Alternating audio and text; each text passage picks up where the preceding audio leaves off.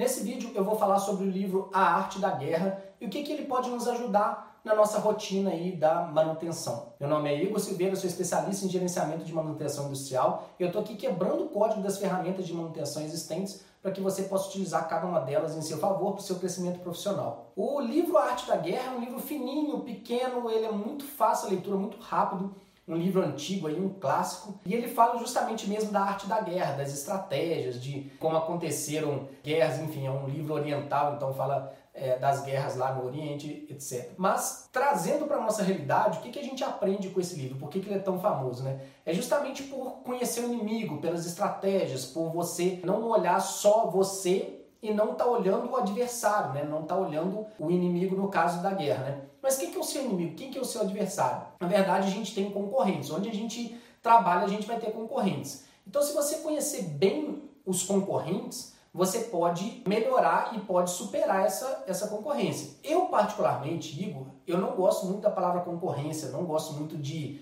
de uma disputa, porque ali não tem uma linha de chegada, né? Todo mundo ganha no final das contas. Ainda mais hoje, cada vez mais, com o network que a gente tem, etc., a gente ganha muito com isso. Então, assim, o que eu provoco, e principalmente queria trazer de lição com esse livro, é você criar o maior network possível. Inclusive com seus adversários, né? Com seus concorrentes, tudo. Porque se você aprende com o seu concorrente, se o seu concorrente aprende com você, todos os dois ganham, todos os dois estão. A maré sobe, a maré sobe é para todo mundo. Então, isso é bastante interessante, bastante importante a gente conhecer, saber o que, que, tá, o, que, que o mercado tá. Então, por exemplo, você trabalha numa siderúrgica. Cara, você não conhece ninguém de outras siderúrgicas? Porque seria extremamente interessante. Agora, uma coisa que eu vi infelizmente acontecer demais é o seguinte: você trabalha numa multinacional, por exemplo, tem várias unidades e por pura vaidade as pessoas não conversam uma com a outra ou escondem, escondem as falhas, escondem o que está fazendo de bom por pura vaidade, por puro ego.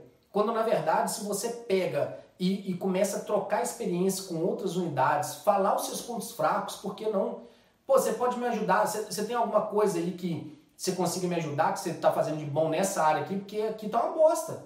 Por que não? Sabe assim? Isso nos faz crescer demais. E o mesmo contrário. Cara, fiz um negócio aqui que está sensacional. E então queria dividir com vocês, porque pode ser bom para vocês também. Agora, se o cara não quer ajuda, paciência, enfim, você está fazendo a sua parte.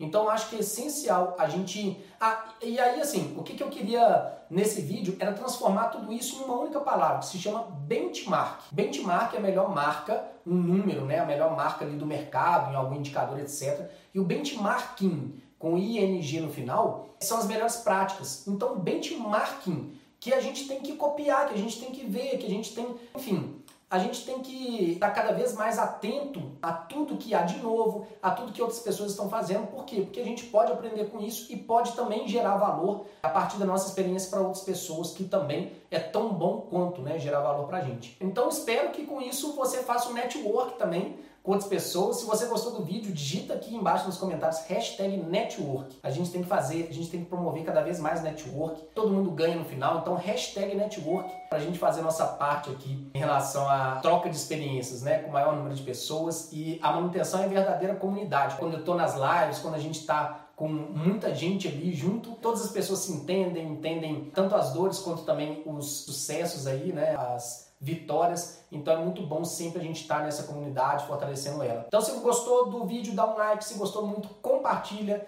Se gostou mais ainda e não é inscrito no canal, se inscreva, ative as notificações ali, que sempre vai ter um vídeo novo sendo postado aí para você assistir também. Então te vejo no próximo vídeo. Um abraço, sucesso!